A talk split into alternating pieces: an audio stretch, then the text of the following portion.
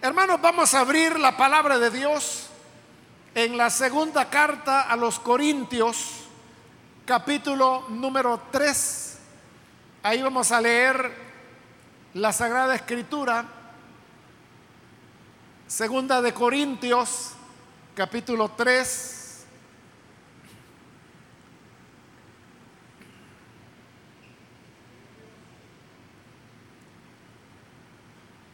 Dice entonces la palabra de Dios en la segunda carta a los Corintios capítulo 3, versículo número 15 en adelante.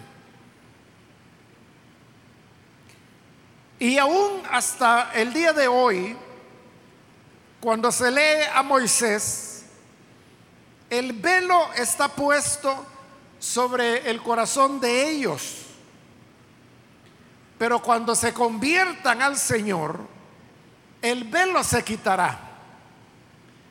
Porque el Señor es el Espíritu. Y donde está el Espíritu del Señor, allí hay libertad.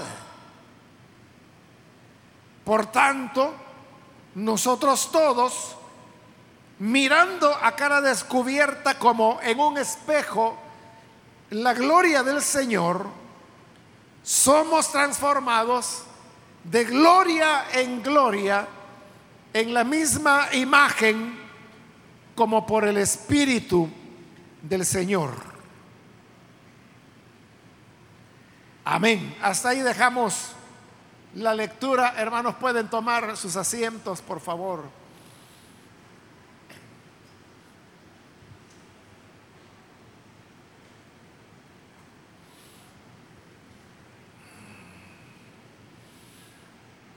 En este pasaje que acabamos de leer, Pablo ha hecho una referencia a un relato que encontramos en el libro de Éxodo, y es que cuando el Señor sacó a Israel de Egipto, caminaron por el desierto porque iban rumbo a la tierra que Él les había prometido que se les iba a dar. Una tierra de muchos recursos, que fluía leche y miel.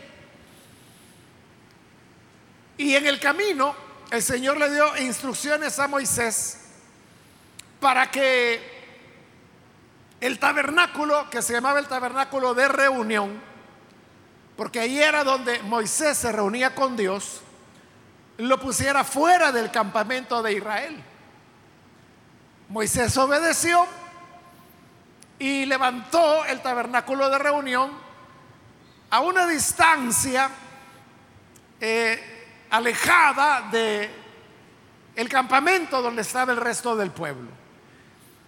Y la escritura nos relata que Moisés salía de su tienda que quedaba junto a la de los demás israelitas,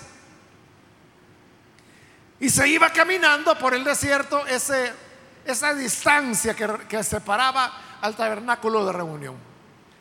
Cuando llegaba ahí, Moisés entraba a la tienda del tabernáculo de reunión y entonces la gloria del Señor descendía. Y ahí era cuando el pueblo que estaba viendo de lejos sabía que Moisés estaba hablando con Dios. Esto ocurrió varias veces, pero en una ocasión cuando Moisés venía de regreso, él no se había dado cuenta, pero su rostro estaba resplandeciendo. Cuando los israelitas lo ven llegar, ellos se sorprenden y le dicen a Moisés que que su rostro estaba resplandeciendo porque él pasaba bastante tiempo en la presencia del Señor. Entonces Moisés les entregó la palabra que el Señor quería darle al pueblo. Y cuando ya había entregado la palabra, entonces él tomó un velo y con eso se cubrió el rostro para evitar que las personas eh, lo estuvieran observando, evitar a los curiosos que iban a andar detrás de él por ver cómo su rostro resplandecía. Entonces, este velo que Moisés se ponía sobre su rostro tenía como propósito impedir que el pueblo viera el resplandor y que por lo tanto impedir que vieran cómo la gloria de Dios se manifestaba en Moisés de manera tan cercana que hasta su rostro resplandecía. Pablo toma esa historia del Antiguo Testamento y entonces toma el velo como una barrera que impide a las personas el poder tener una visualización directa de, de Dios, de su gloria y de su voluntad. Ese velo, o la historia del velo más bien, Pablo la usa para explicar por qué Israel, que es el pueblo al cual Dios le entregó las escrituras, le entregó a los patriarcas, les entregó la ley y lo hizo a través de Moisés.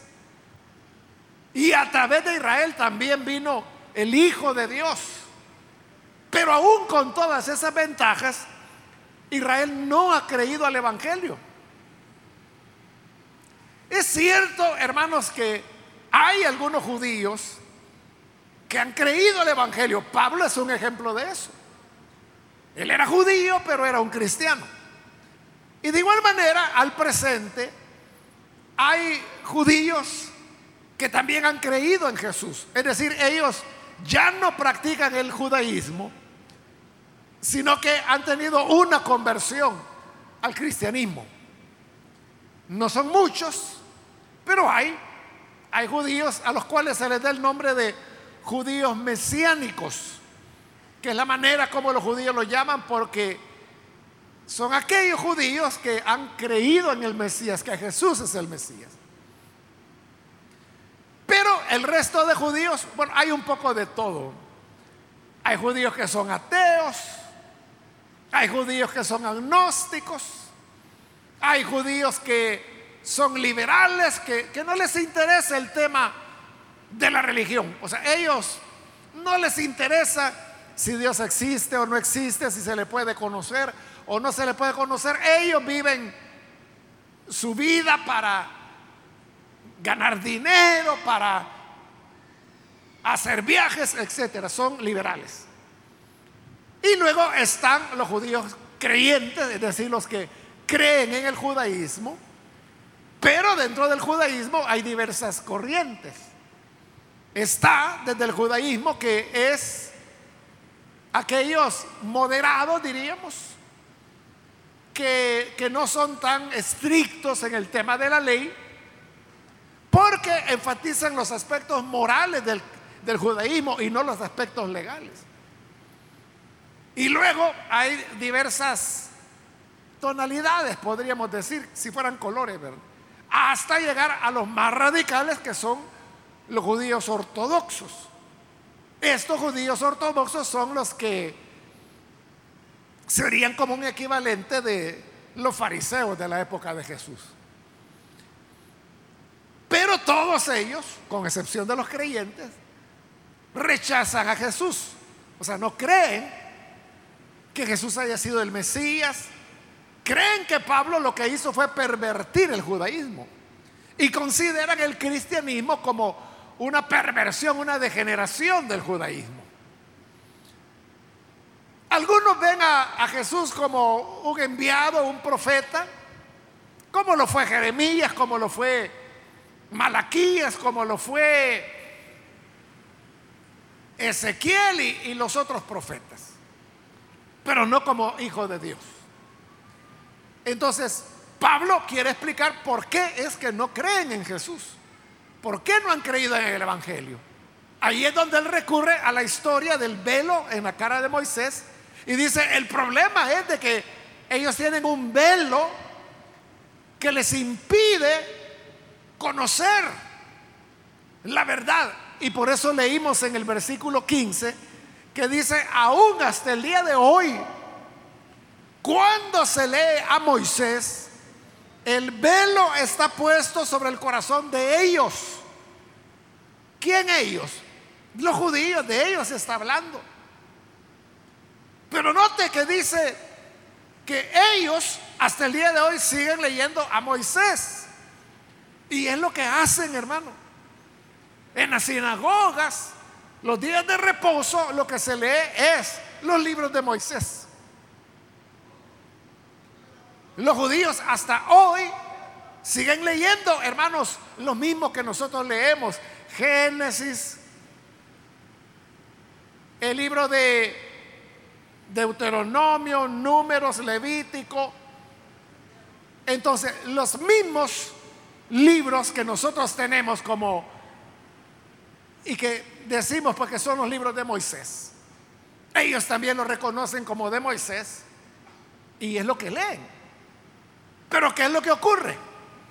Que a pesar de que los libros de Moisés, principalmente el Éxodo, bueno, el Génesis también, ¿verdad? Pero el Éxodo es un libro que nos habla de Jesús. El Génesis ya tiene historias como por ejemplo Adán es un tipo de Cristo. Luego, Seth, que es el, el que sustituye a Abel, es un tipo de Cristo.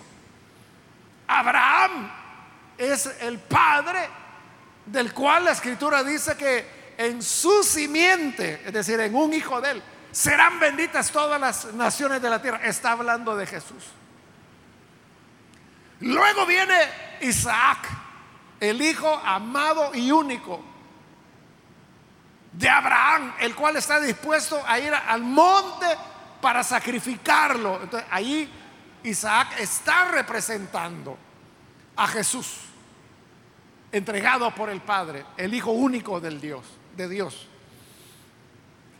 Luego, hermanos, llegamos a la familia de Jacob y allí aparece José.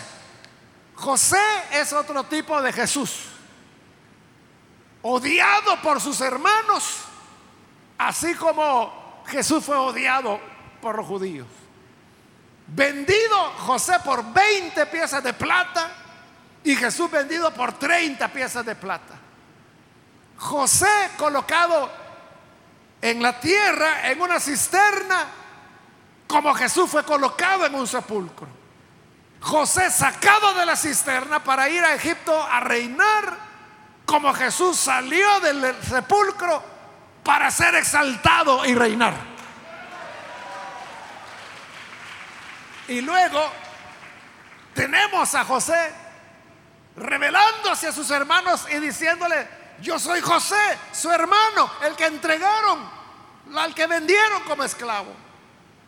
Y eso dice Zacarías del Hijo de Dios, que Él vendrá y le preguntarán, ¿qué heridas son esas en tus manos?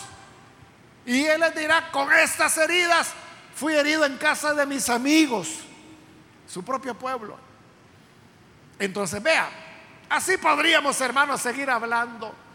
Ahí hemos hablado de Génesis, pero podríamos hacerlo con Éxodo, Moisés tipo de Jesús, el Cordero Pascual tipo de Jesús, los sacrificios tipo de Jesús, la madera tipo de la humanidad de Jesús, el oro tipo de la divinidad de Jesús, el aceite de la unción tipo del Espíritu Santo,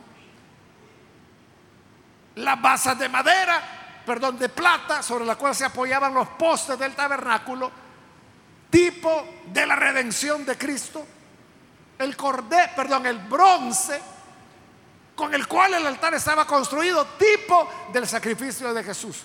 De todo, todo, todo nos sigue hablando de Jesús. Y dice Pablo, ellos siguen leyendo a Moisés, siguen leyendo todo esto que le estoy mencionando, pero no pueden ver a Jesús. Con solo que yo le he mencionado, cómo hay personajes o eventos que son tipo de Jesús, usted ha ido entendiendo, ha ido captando cómo la escritura habla de diversas maneras y presenta a Jesús como el Salvador. Pero porque usted lo entiende y ellos no. Y los judíos no leen una traducción como nosotros. Ellos leen directamente del hebreo, el idioma en el cual Dios entregó las escrituras.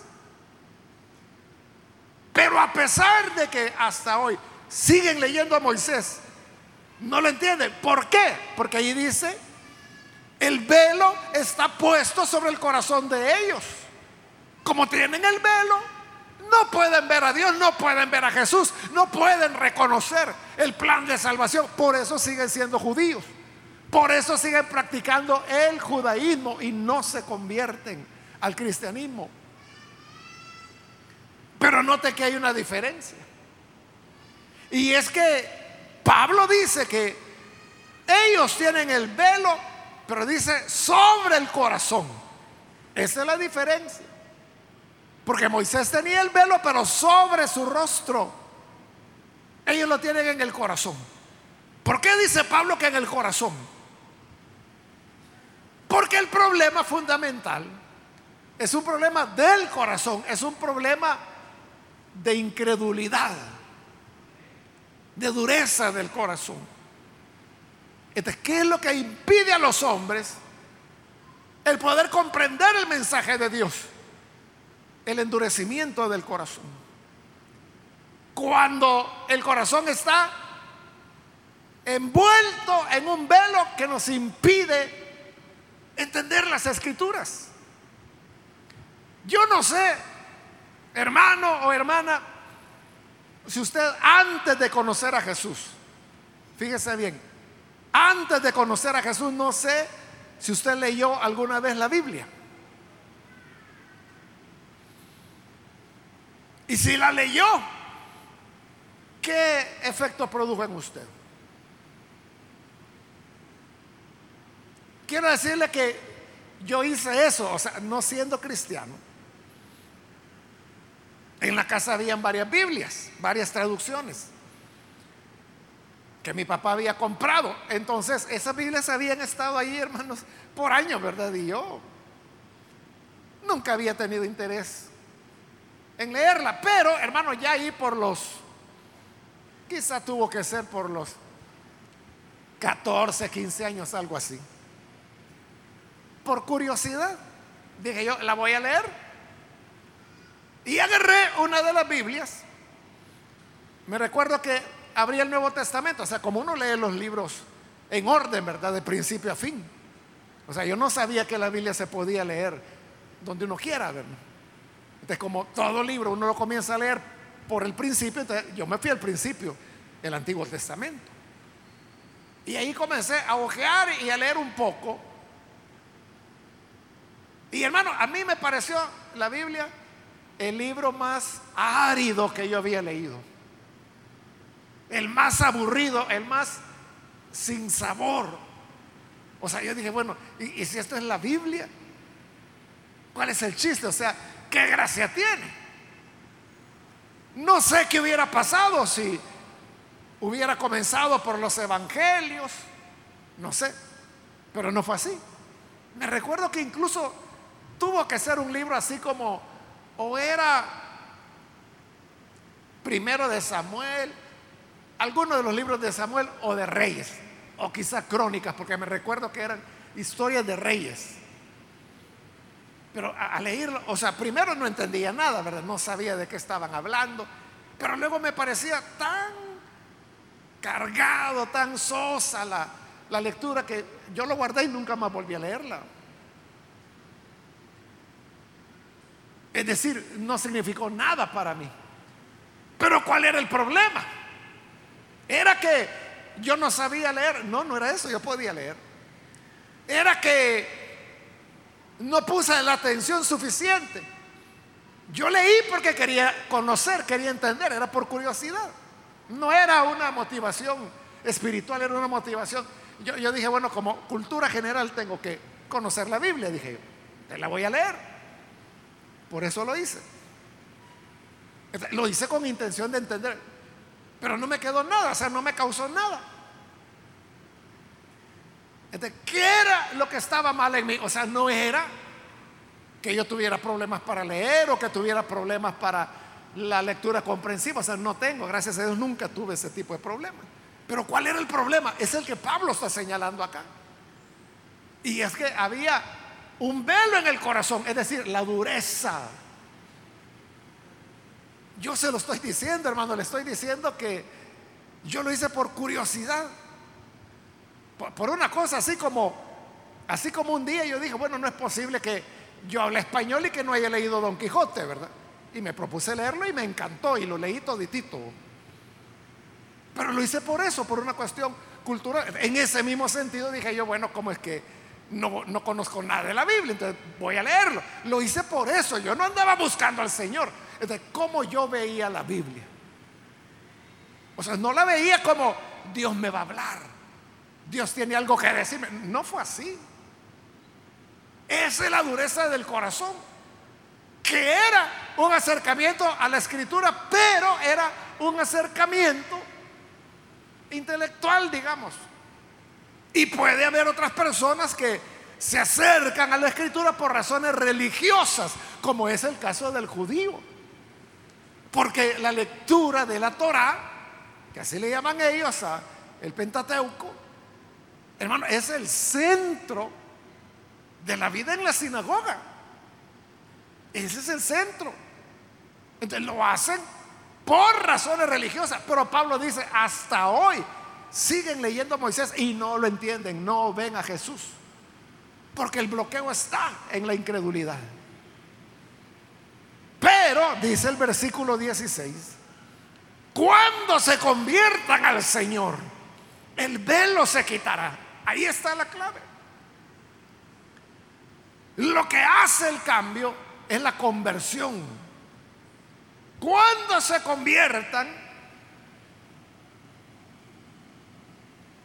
el velo se quitará. Es decir, el corazón ya no estará envuelto en el velo. Entonces las personas pueden entender lo que la palabra dice. Eso fue, hermano, lo que, lo que ocurrió. Que, bueno, llegó el momento de mi conversión algunos años después. Yo no tenía Biblia, no la había vuelto a leer desde esa ocasión que le digo. Pero llegó el momento en que me invitaron a, una iglesia, fui el primer domingo, no creí en el Señor, pero al siguiente domingo lo hice. Y al recibir a Jesús, inmediatamente lo que yo quería era una Biblia. Y yo pregunté, ¿a dónde venden Biblias? Y me dijeron, allá me dijeron, en la librería Luz y Verdad se llamaba. Quedaba ya por la, donde era la, el edificio de la lotería, que creo que se dañó en el año 86, no sé si lo usan o no, pero por ahí quedaba, por esas calles. Era la única librería evangélica que había en el, al menos en la ciudad. No sé si en Santa Ana habría o en San Miguel, pero en San Salvador era la única librería. yo no sabía que había una librería evangélica, pero yo fui y ahí compré mi, primera Biblia, que era una Reina Valera, pero no revisada de 1960, sino que la anterior a ella. Estaba en el año 75, pero a mí me habían dicho que era mejor la, antigua versión, le llamaba a la gente. Y lo que tenía de antigua era que le faltaba la revisión del año 60. Lo que tenía un montón de errores, ¿verdad? Que, porque era ya un español arcaico. Pero esa compré. Y entonces, no sé por qué razón, ahí rompí la norma. Porque no comencé a leer la Biblia desde el principio, como uno lee los libros, sino que comencé por el Nuevo Testamento, comencé con Mateo. Y así fue avanzando hasta que terminé Apocalipsis. Y al terminar Apocalipsis me pasé a Génesis. Y leí todo el Antiguo Testamento y llegué al Nuevo. Volví a leer el Nuevo Testamento, me volví a pasar a Génesis. Y volví a llegar al Nuevo Testamento, me leí el Nuevo Testamento y volví a llegar a Apocalipsis. De nuevo a Génesis. Y así he estado, hermano. Desde entonces no he parado. Hasta el día de hoy no he parado de leerla. Una y otra vez. ¿Cuántas veces le he dado la vuelta? No sé, hermano. No se me ocurrió contarlas. Pero ¿qué era la diferencia ahora? Hermano, la diferencia es que a mí me impactó. O sea, le digo, yo comencé leyendo Mateo. Y usted sabe que Mateo empieza raro. Empieza con la genealogía de Jesús. Que para un recién convertido no dice nada, no significa nada. Bueno, pero luego viene ya la historia del nacimiento de Jesús, etcétera. La cuestión es cuando llego al capítulo 5 de Mateo, que el sermón del monte. Eso, hermano, me impactó tanto. Pero era hoy diferente. Era Dios hablándome, cambiando, es decir, desafiándome, porque usted sabe que el sermón del monte es un desafío. Y el libro cobró vida. Como le digo, al punto que no he parado de leerlo. Todos los días. Todos los días, hermano. Es lo primero que hago al despertar. En la mañana. Es lo primero que hago todos los días. Leer la escritura. Esté donde esté. Puede ser, hermanos, que en ese despertar, mire, para mí que la Biblia pudiera estar en el teléfono, para mí esa es una bendición, hermano. Porque antes cuando salía del país yo siempre llevo mi Biblia, porque salgo para ir a predicar, no para andar paseando. Pero entonces la Biblia yo la colocaba, es como una mochila la que ando. Y habían ocasiones en las cuales pues me iban a recoger al aeropuerto y agarraban la mochila y la ponían atrás. Entonces yo no podía leer la Biblia porque estaba atrás, ¿verdad? Pero en una ocasión, hermanos, bueno, cuando ya la Biblia salió en el teléfono, obviamente yo tomé la aplicación que es gratuita y hoy allí leo la Biblia. Rara vez la leo así en papel. Pero lo que le quiero decir es que en una ocasión me invitaron para ir a, Brasil. A Brasil he ido muchas veces, unas 10, 15 veces más o menos. Pero no sé por qué razón los vuelos hacia Sudamérica son nocturnos. Uno sale de noche y uno llega amaneciendo allá. Así fue esa vez. Y la actividad no iba a ser. Creo que llegué a San Pablo en esa ocasión, pero la actividad no iba a ser ahí, sino que iba a ser en otra ciudad que se llama Aguas de Lindoya, que queda como a tres horas de camino de San Pablo. Entonces, ahí estaban los hermanos de madrugada, o sea, el sol no había salido esperándome. Agarraron mi maleta y mi, mi mochila donde va la, la Biblia y la pusieron atrás del vehículo. Entonces yo iba en el asiento, o sea, no en el de adelante, pero en el de atrás. Entonces saqué mi teléfono y ahí empecé a leer la Biblia. Y ahí es donde, hermano, yo dije, qué maravilla, dije yo. Qué maravilla que no necesito sacar la mochila. Aquí puedo leer la Biblia. Aquí lo llevo conmigo. Y era, hermano, no sé, como las 4 de la mañana, algo así, de Brasil, ¿verdad? Es decir, que aquí en El Salvador era como la una de la mañana, de la madrugada. Pero como para mí era de día, y es lo que le digo, o sea, yo despierto y lo primero que hago es leer la Biblia. De como para mí estaba comenzando el día, aunque aquí era medianoche, Hice lo que hago todos los días, leer la Biblia. Pero eso fue lo maravilloso, hermano, que íbamos en, la carretera caminando, como digo, de noche el sol no había salido, era de madrugada, pero yo feliz leyendo la Biblia. Entonces, es un hábito, hermano, ya de más de cuarenta y tantos años, haga la cuenta. A 2023, réstele 1975. Y lo que le dé eso es, le va a dar cuarenta y tantos, ¿verdad? Leyendo la Biblia todos los días, todos los días, todos los días. Y no se acaba. Al contrario, cada vez, hermanos, la Biblia se vuelve más hermosa, más dulce, más rica. No hay un momento en que uno diga, ya, ya la conozco toda. Claro, hermano, después de toda una vida leyendo la Biblia diariamente, la Biblia se vuelve familiar para uno. Entonces uno tiene ya un esquema mental de dónde dice tal cosa o dónde está tal otra cosa. O sea, uno lo sabe. Hay cosas que uno no sabe de memoria, hay cosas que uno no sabe exactamente, pero uno con bastante precisión puede decir está por tal lugar. Por eso es que a veces predicando, no sé si usted ha notado, que a veces le digo, mire, eso debe estar como en el capítulo 8, le digo yo. Pero es porque no tengo seguridad, pero sí tengo la idea que por ahí está. Ahora, cuando yo sé certeramente dónde está, le digo, está en tal capítulo. A veces incluso doy ese el versículo. Pero bien, ¿por qué, hermano, esa relación con la palabra? Porque el velo fue quitado. Entonces, cuando viene la conversión, el velo es quitado. Ahí es cuando comprendemos. Y no solo comprendemos la Biblia, conocemos a Jesús. Entendemos el cristianismo. Entendemos por qué los creyentes son como son. Hermano, nosotros como tenemos años de estar aquí, ya no nos sorprende que, por ejemplo, que estemos orando de frente a nada. De frente a nada, ¿verdad? Pero para un católico, o sea, él dice, bueno, ¿y a quién le están orando, verdad? Y, comienzan a buscar dónde está la imagen, ¿verdad? No hay nada. para ellos es un choque, para nosotros es totalmente normal, ¿verdad? Lo inverso sería lo contrario. Que si hubiera una imagen, entonces uno diría, bueno, se sentiría raro, ¿verdad? O el hecho de alabar a Dios cuando usted dice amén o dice aleluya. Al que, no sepa voltea a ver y dice, bueno, ¿qué pasa aquí, verdad? Pero para nosotros es absolutamente normal.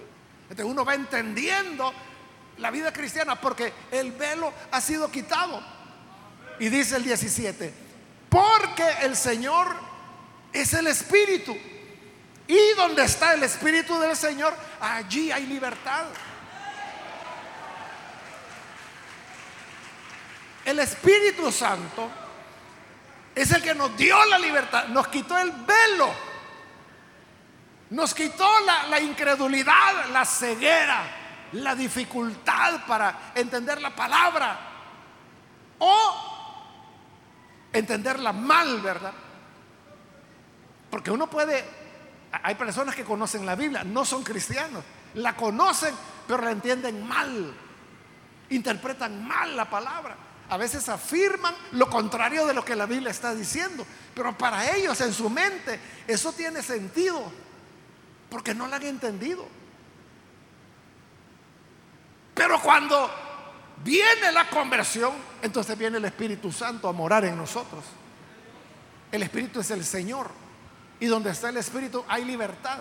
Hay libertad para entender al Señor, hay libertad para verlo, hay libertad para recibir la palabra, para como se le dijo al profeta, ¿verdad? Antes que fuera a anunciar la palabra, el Señor le dijo al profeta, mira, cómete el libro. Y vino el profeta y se lo comió. Y le dice, bueno, ya que te lo comiste, ahora vas a profetizar delante de mi pueblo. El Espíritu nos da esa libertad, donde uno puede asimilar la palabra. Uno puede comprenderla. Uno la vive, uno sabe cómo usarla. Es la espada del Espíritu. La espada que parte el alma del Espíritu, que llega hasta las coyunturas, a los tuétanos de los huesos. Porque la palabra de Dios es viva y eficaz.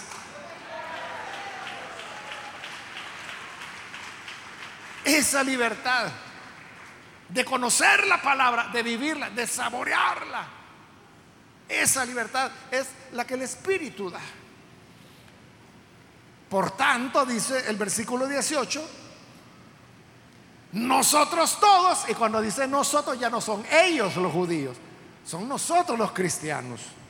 Nosotros todos mirando a cara descubierta. O sea, ya no es como en el caso de Israel, que no podían ver a Moisés cara descubierta. Moisés tenía que ocultarse, tenía que cubrirse. Pero para los que ya tenemos al Señor y que por lo tanto tenemos al Espíritu, y como donde está el Espíritu hay libertad, ahora ya podemos ver a cara descubierta. Ya el Señor no está oculto para nosotros.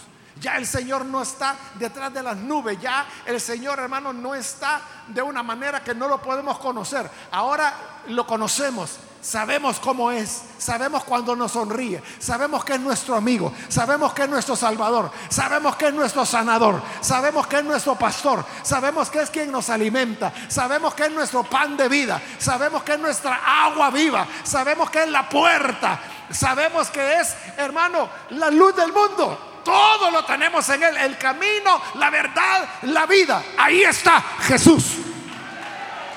Lo vemos a cara descubierta. Y porque lo vemos a cara descubierta, dice, somos transformados.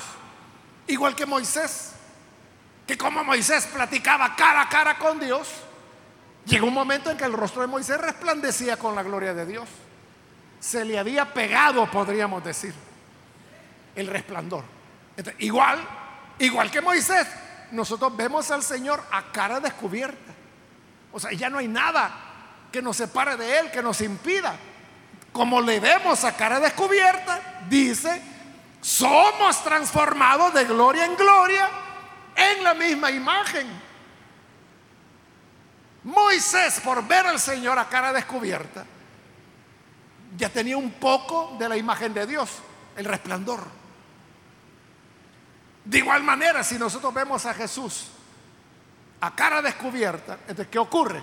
Que el Espíritu Santo dice que nos va transformando. Y dice que nos transforma de gloria en gloria. Es una transformación positiva, no negativa. Porque es de ir de una gloria a otra mayor, y a otra mayor, y a otra mayor. Y ahí vamos de gloria en gloria hasta que veremos al Señor ya glorificados. Estamos entonces en un proceso, hermanos, donde cada vez nos parecemos más a Jesús. Así como Moisés, con su rostro resplandeciente, ya tenía algo de Dios porque Dios resplandece. El rostro de Moisés también resplandecía. De igual manera, el Espíritu dice que nos va transformando en la misma imagen. ¿Qué imagen? La imagen del Hijo de Dios. Entonces la idea es que dentro del cristianismo cada vez nos vamos pareciendo a Jesús. No lo digo físicamente, Comenzando pues porque no sabemos cómo Jesús fue físicamente. Cada cultura representa a Jesús como son ellos. Pero no está hablando físicamente, está hablando moralmente. El creyente va siendo transformado para ser cada vez más bondadoso como Jesús es bondadoso. Más amoroso como Jesús fue amoroso, más misericordioso como Jesús fue misericordioso, más compasivo como Jesús fue compasivo, más dispuesto a recibir a los que han fallado y han pecado como Jesús recibía a los que habían pecado. Nos hace ser menos condenadores de la gente, como Jesús que no condenaba. Y cuando la mujer sorprendida en adulterio, él le preguntó, mujer, ¿alguno te condenó? Y él dijo, Señor, ninguno. Entonces le dijo Jesús, yo tampoco te condeno. Cuando somos transformados en la misma imagen de Dios, nosotros ya no condenamos a los demás. No es que justifiquemos su pecado. No es que nos hagamos los desentendidos con el pecado. No es eso sino que es entender la realidad de que todos hemos pecado. Por eso Jesús dijo, el que esté libre de pecado, tire la primera piedra. Y Jesús sabía que nadie le iba a tirar. Porque ¿quién es el que está libre de pecado? Si todos han pecado, ¿por qué condenar solo la adúltera? Y que ese es el problema, ¿verdad, hermano? Que nos gusta condenar y decir, ah, no, es que él es mentiroso, esa mujer es chismosa y quizás nosotros somos lo mismo. Pero como es más fácil señalarlo al otro, pero en la medida que vamos siendo transformados de gloria en gloria, uno va dejando esas expresiones de pecado, de mundanalidad, de carnalidad. Perdón. Y uno se va pareciendo cada vez más a Jesús. Y dice, de gloria en gloria en la misma imagen, como por el Espíritu del Señor. Es una tarea que el Espíritu de Dios está haciendo en nuestra vida. Y no termina. Esa tarea, hermanos, nunca estará terminada. Nuestra vida va a terminar. Y cuando termine, todavía no vamos a haber crecido lo suficiente. Pero en la resurrección, cuando el Señor tome nuestro cuerpo mortal y lo vista de inmortalidad, cuando la debilidad sea cambiada por poder, cuando venga la glorificación, ahí vamos a tener el último estirón para llegar a la altura del varón perfecto que es nuestro Señor Jesucristo.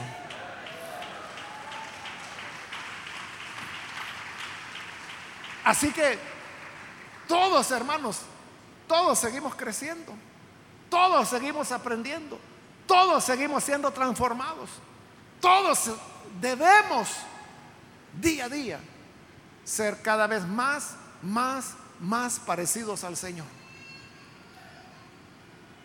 ¿Y usted cómo, cómo se ve?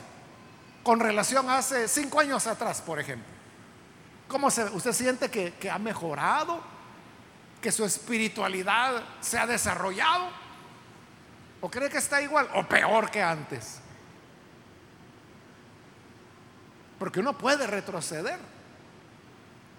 Pero la idea es de gloria en gloria, de gloria en gloria, de gloria en gloria. Siempre subiendo, subiendo, subiendo. Para llegar a ser conformes a la imagen del Hijo de Dios. Vamos a orar, hermanos, vamos a cerrar nuestros ojos. Y antes de hacer la oración, yo quiero invitar a aquellas personas, amigos, amigas, que aún no han recibido al Señor Jesús como su Salvador. Pero si usted ha escuchado hoy la palabra del Señor, yo quiero invitarle para que no vaya usted a perder la oportunidad y pueda venir hoy a recibir al Señor. Recuerde que el problema es la incredulidad. Pero dice Pablo, cuando se conviertan, el velo les será, quitado. Cuando se produce la conversión, ahí es donde ya podemos ver la luz se hace para nosotros y comienza la relación con el Señor. Comenzamos a verle cara a cara. ¿Hay alguna persona, algún amigo, alguna amiga que hoy necesita recibir a Jesús como su Salvador? Por favor, en el lugar donde está, póngase en pie en señal que desea recibir a Jesús y vamos a orar por usted. Muy bien, aquí hay una persona, que Dios lo bendiga, bienvenido. Alguien más que necesita venir para recibir a Jesús como Salvador. Puede ponerse en pie también. Queremos orar por usted. Por eso le pedimos ponerse en pie para saber por quiénes vamos a orar.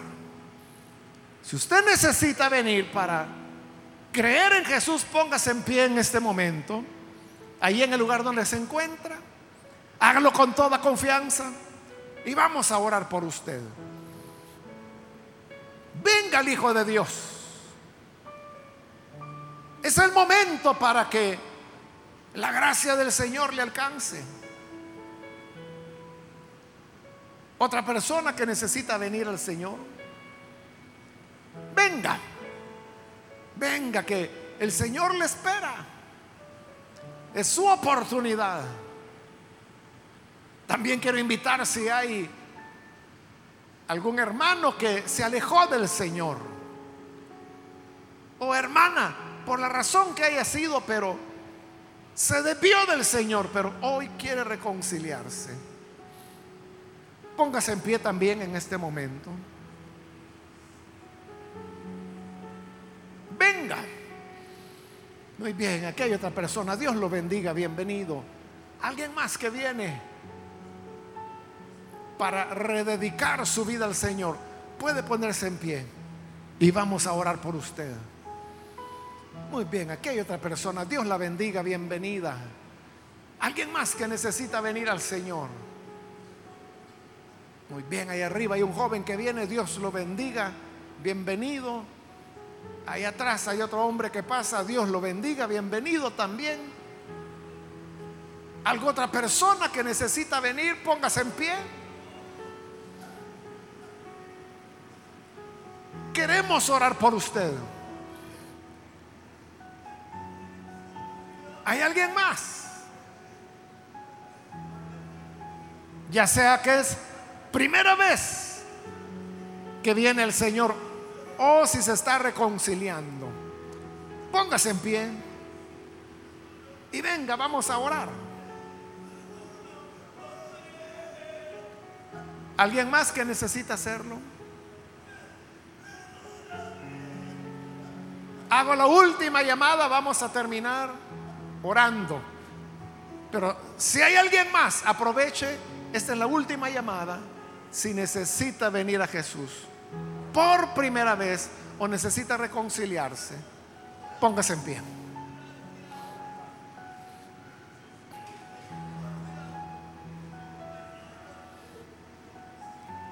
Muy bien, aquí hay un niño que pasa, Dios lo bendiga, bienvenido.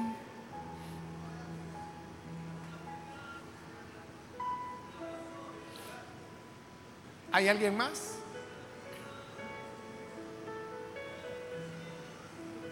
A usted que nos ve por televisión le invito para que se una con estas personas y reciba hoy al Señor o reconcíliese con Él. Ore con nosotros. Señor, gracias te damos por estas personas que están aquí al frente. Porque tú, Señor, eres bondadoso y ahora quitas el velo de sus ojos para que puedan verte cara a cara, directamente a la gloria del Señor, para que esa gloria comience a transformarlos, transformarlos en la imagen misma del Hijo de Dios. Perdona sus pecados, haz de ellos nuevos hombres, nuevas mujeres a los que se reconcilian. Restaurale, Señor. Los que están aquí, los que a través de los medios de comunicación se han unido a esta oración, donde quiera que estén, alcánzalos, Señor. Tócalos. Y que haga tu espíritu la obra de transformación. Gracias porque tú, Señor, eres grande en bondad y rescatas a tu pueblo. Ayúdanos a todos a que sigamos creciendo.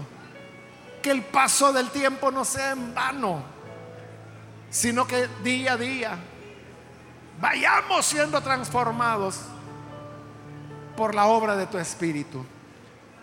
Gracias te damos por Jesús nuestro Señor. Amén amén.